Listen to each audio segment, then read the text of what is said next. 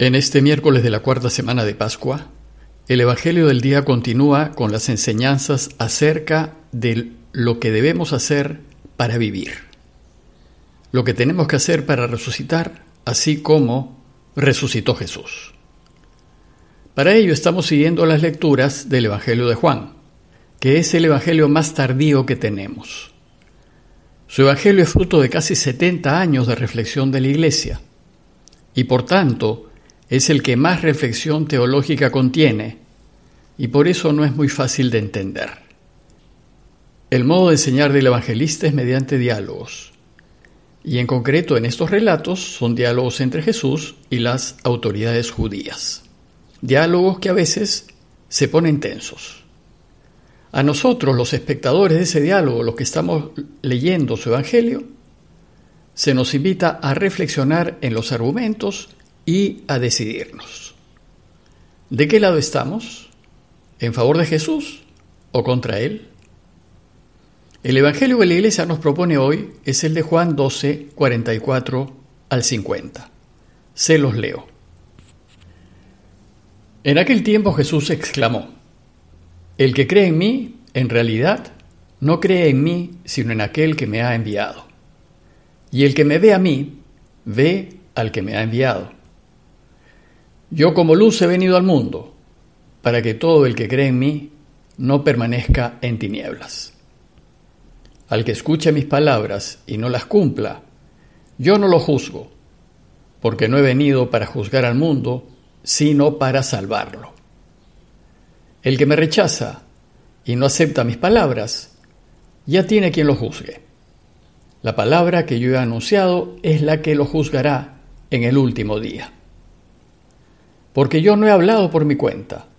El Padre que me vio es quien me ha ordenado lo que he de decir y hablar, y yo sé que su mandato es vida eterna. Por tanto, las palabras que digo, las digo como me ha encargado el Padre. Ayer el Evangelio del día nos enseñó que si queremos resucitar, hay que creer en Jesús. Y que si no creemos en Él por lo que nos dice, al menos creamos en Él por lo que hace, por sus obras, pues sus obras prueban que Él es.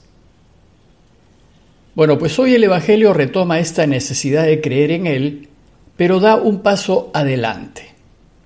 Y tiene dos partes claras.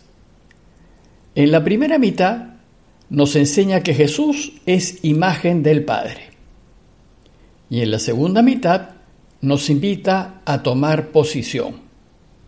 ¿Lo acepto como dice que es o no? Veamos la primera parte del texto en donde Jesús se revela como imagen perfecta del Padre. El relato empieza diciendo, Jesús exclamó. En realidad el texto griego dice, Jesús gritó. Recordemos que todos los evangelios se escribieron en griego. Y el gritar es una invitación a que prestemos atención, pues va a pronunciar una importante verdad. Y lo que Jesús grita es, el que cree en mí, en realidad no cree en mí, sino en aquel que me ha enviado. Esto es muy importante porque Jesús se presenta como imagen del Padre. Crean en mí, les dice, porque yo anuncio lo del Padre y hablo lo del Padre. Detrás de mí está el Padre, y si creen en mí, en realidad lo que están haciendo es creer en el Padre. Más aún grita, el que me ve a mí, ve al que me ha enviado. Jesús anuncia que Él es la representación perfecta del Padre. Y si lo vemos a Él, vemos al Padre. Por eso tenemos que creer en Él. Evidentemente Jesús no es una representación física del Padre, pues Dios no tiene cuerpo material como nosotros tenemos y como lo tuvo Jesús.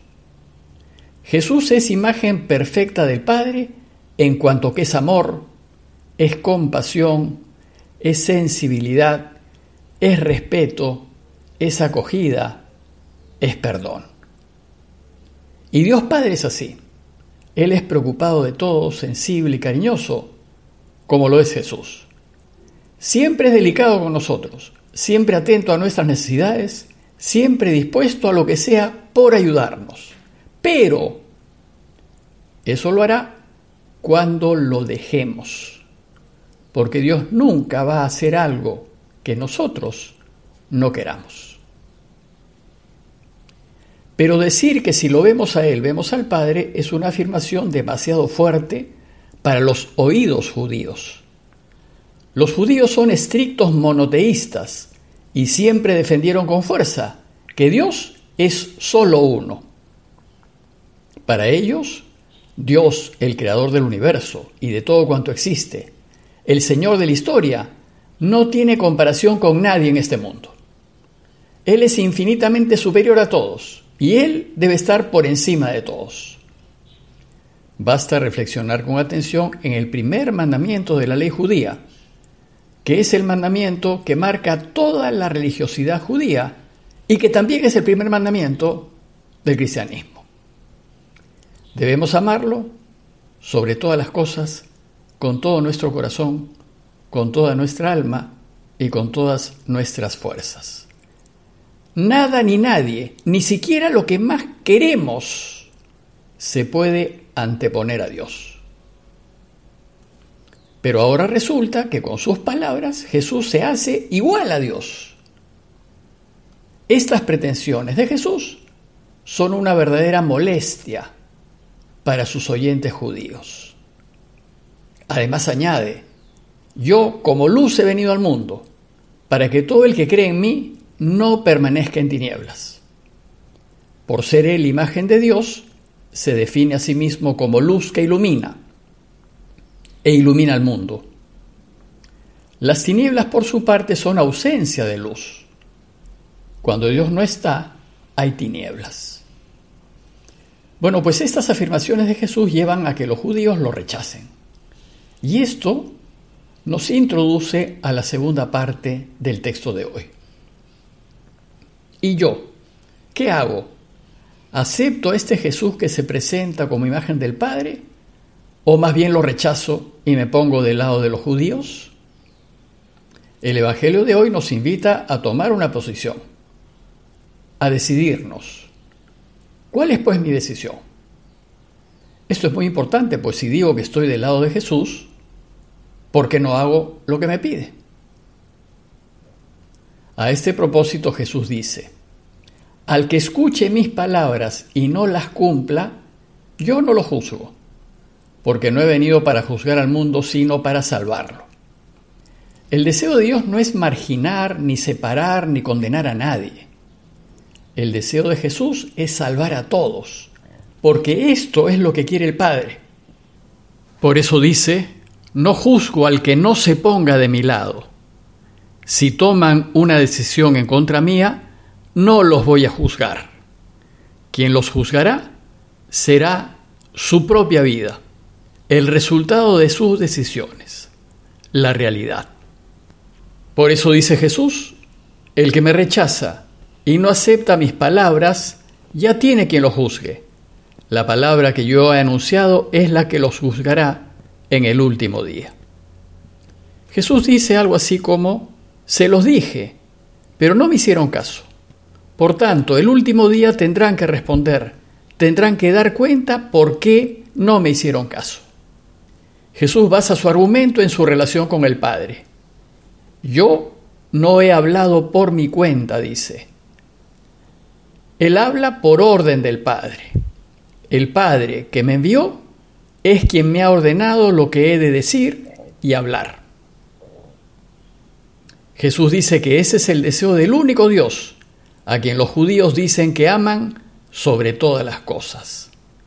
Pues ese Dios, el único, el creador de todo lo que existe, el dueño del universo, el Señor del tiempo y de la vida, es quien ha ordenado a Jesús lo que tiene que decir y hablar. Por tanto, ¿cómo no les en caso? Porque las palabras que digo, dice Jesús, las digo como me ha encargado el Padre.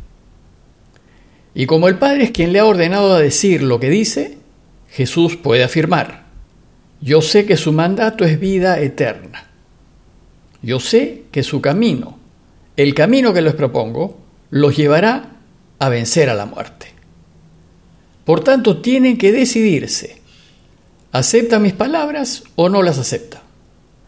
¿Les hacen caso o no les hacen caso? A manera de conclusión, los invito a reflexionar en la decisión que Jesús espera que tomemos. Si no aceptamos su palabra, la vida nos juzgará y esto quedará evidente en el último día. Y si aceptamos su palabra, entonces debemos asumir la responsabilidad de vivir como Él espera que hagamos. Pues si decimos que aceptamos sus palabras, pero no vivimos conforme a ellas, es decir, no hacemos lo que nos pide, entonces es como si lo hubiésemos rechazado. Sigamos pidiendo por las víctimas de la pandemia, por tantas familias que están sufriendo y que están perdiendo sus trabajos, para que todo eso termine pronto y para bien de todos. Parroquia de Fátima, Miraflores, Lima.